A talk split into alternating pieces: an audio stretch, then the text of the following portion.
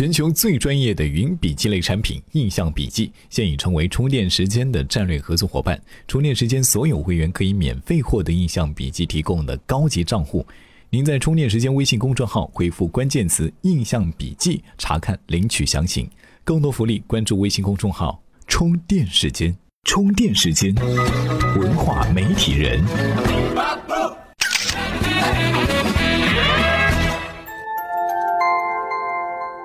媒体与内容，探知世界的新规律。欢迎您收听文化媒体人频道。刚刚结束的都市热剧《欢乐颂》啊，自打开播以来就深受观众的宠爱，无论是收视率还是播放量，都是一路飞涨啊。微博上《欢乐颂》这个话题的阅读量一下超过了三十八点九亿。现在要是您还没看过这部剧，都不好意思跟朋友聊天了。一开始大家纷纷夸赞《欢乐颂》这个剧组有毒，贴近现实，各种处女座细节展现业界良心啊！主角五个女人还专治玛丽苏，眼看着她即将冲击年度剧王，可是，在豆瓣网上的评分却突然从九点一掉到了七点三，同时主流影评也从一边倒的大赞变成了唱哀塔，欢乐不在。从山影出品必属精品到三观引起争议。甚至最后还被说成黑变南通市，《欢乐颂》的舆论走向越发复杂，口碑反转，评论两极分化，实在是这几年影视作品中难得一见的现象。大众为什么会忽然唱衰《欢乐颂》呢？《欢乐颂》的全程口碑为何又出现大反水呢？今天啊，我们就从心理学的角度跟您好好聊聊这个话题。大家好，我是娱乐资本论的吴立香，非常高兴在充电时间分享我的观点和文章。对文娱领域感兴趣的同学可以关注微信公众号“娱乐资本论”。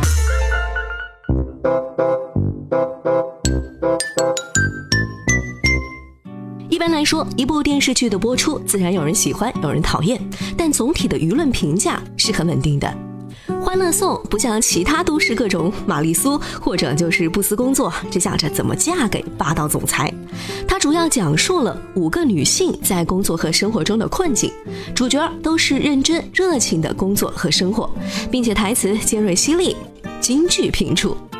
最重要的是，这部电视剧呢反映了当下社会的真实问题，奋斗中的女青年困扰，所以在刚开始播出的时候收获了大伙一致的好评，也让这部电视剧的出品方山影集团也跟着火了一把。提到山影，你可能还不清楚，它是山东卫视早年出资建立的影视传媒集团。虽然咱们山东卫视呢不及什么湖南卫视、东方卫视、江苏卫视来的名声大噪，但是它凭借山影集团在受众心中的好口碑，也是怒刷了一把存在感的。您想知道山影集团都出品了哪些制作精良的影视作品吗？我们听听今天的充电贴士怎么说。充电贴士。山东影视集团有限公司由山东省广播电视总台及所属山东电视剧制作中心为主出资组建，由山影创造的电视剧或者电影作品特称鲁剧。山影品牌鲁剧品质受到了观众的喜爱和认可。迄今为止，山影累计创作电影、电视剧约七百多部，五千多集，荣获九十多项国家级大奖。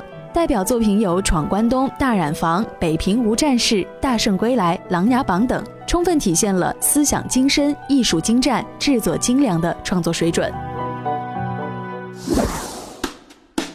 您知道什么是 IP 吗？您知道当人们谈论 IP，人们都在谈论什么吗？人们总是被事物的表面现象所迷惑，就好像研究对象本身应该是这样。五月二十号晚，由充电时间精心制作的一档深度话题节目《意见领袖研习社》将正式登陆各大声音平台，与您见面。我们除了帮您抽丝剥茧、深挖事物的本质真相，我们还希望寻找更多和我们一样具有深度研习能力的意见族群。如果你也想成为 IP 这个话题的意见领袖，可以关注充电时间的微信公众号，回复关键词“意见领袖”，就能了解更多节目制作的台前幕后了。随着《欢乐颂》的开播，大伙都开始调侃：原来我们误会山影了。他们不是不会拍女人戏，只是不擅长恋爱戏。然后一会儿吐槽旁白出戏，一会儿嫌弃广告植入太硬，一边四处扒剧中同款，一边关心一下收视率。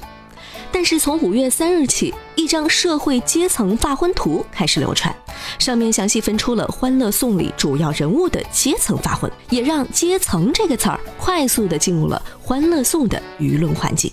一时之间，所有人都在讨论《欢乐颂》的三观到底正不正，而这个剧的口碑也开始急转直下。让观众不买账的原因有如下几点：首先，这部剧的剧情发展到后期啊，还是有些让人汗颜的。但凡底层主角受到伤害，总能靠着上层精英的帮忙而顺势解决，这不摆明着离现实主义的道路越走越远另外啊，这部剧一味地揭露了社会阶层的固化，强调富人总是富人，穷人总是穷人，这种过于直白的表达，还是有些戳中大众心理。当然啊，这并不是说不能谈及社会分层的问题。毕竟它确实真实存在，很多都市青年也在努力跨越阶层。但是《欢乐颂》的后半段让人失望的原因就在于它强化了社会的阶层标签，却没有提出合理的解决套路。所以观众越看越觉得，即使自己再怎么努力，似乎命运也一早注定，所以翻身无望。分层有理，也难怪大家会不买账，觉得《欢乐颂》宣扬的三观有问题了。如果我们反观二十年前的美剧《老友记》，您会发现社会阶层的烙印也在剧中有所体现。但是为什么我们没有那么反感它呢？这大概是因为《老友记》它能够让我们看到了另一种和我们一样的普通人生活。在这部剧中，形形色色的人因为情感、原则、利益、地位等问题产生矛盾，闹出笑话。同时，亲情、友情、爱情也在这里升华。老友记无形中成了我们日常生活的一面镜子，可以让我们学习生活，去欣赏生活中的那些真善美。这和《欢乐颂》逼你正视社会现实，却宣告你无药可救，完全是两码子事儿。其实，任何一部热播的作品，总是和大众心理有关。《欢乐颂》的口碑反转，从另一方面就折射出大众心底的迷茫，关于如何找到出路。美国有位心理学家就说过，人要建立起自我认同感，建立成功后，下个阶段自然就可以找到理想的伴侣和工作。那么实际情况是不是这样呢？我们来听一听著名作家张德芬是怎么说的。充电语录：我们看到很多非常成功的这些，比像比方说 Michael Jackson 吧，哈他为什么那么的痛苦？知道，因为他永远没有办法认同自己。为什么他没有办法认同自己？因为他从小他父亲是在这个一个打骂教育和对要求教育和羞辱他的一个状态下长大的，所以他那个内在小孩一直都没有被疗愈，一直都觉得自己不够好。那这个不够好，不是你得了多少奖，有多少人爱你，有多少人对你好，你能够疗愈的，这是要自己去疗愈。不管是明星还是普通人，我们都需要建立自我的认同感。可惜的是，大部分的人啊，忙忙碌碌，甚至人到中年都没能认清自己，也不明白自己适合什么样的工作和人生。在这《欢乐颂》里就有明显的体现。在剧中，主角们的言行举止就经常前后矛盾，一会儿是不靠男人、靠自己的独立女性，一会儿又把男人当精神支柱。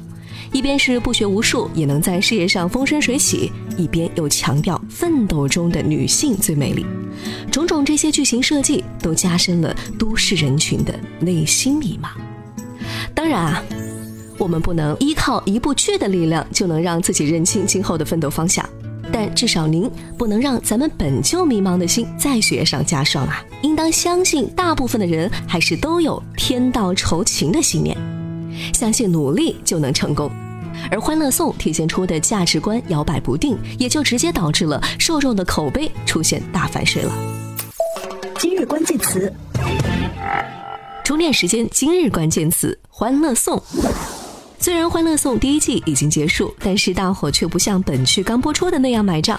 有人说它的营销太频繁，广告植入过分凶残；还有人说这哪是《欢乐颂》啊，分明是一部成功颂或者金钱颂。不可否认，《欢乐颂》呢是一部非常不错的都市剧，但是离我们所说的精品剧还有段距离。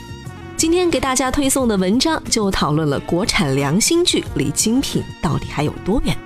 您只要在充电时间的微信公众号里回复“欢乐颂”三个字，就能收到了。本期节目由库里企划编辑，Loud News 老彭监制，感谢您的收听，我们下期再会。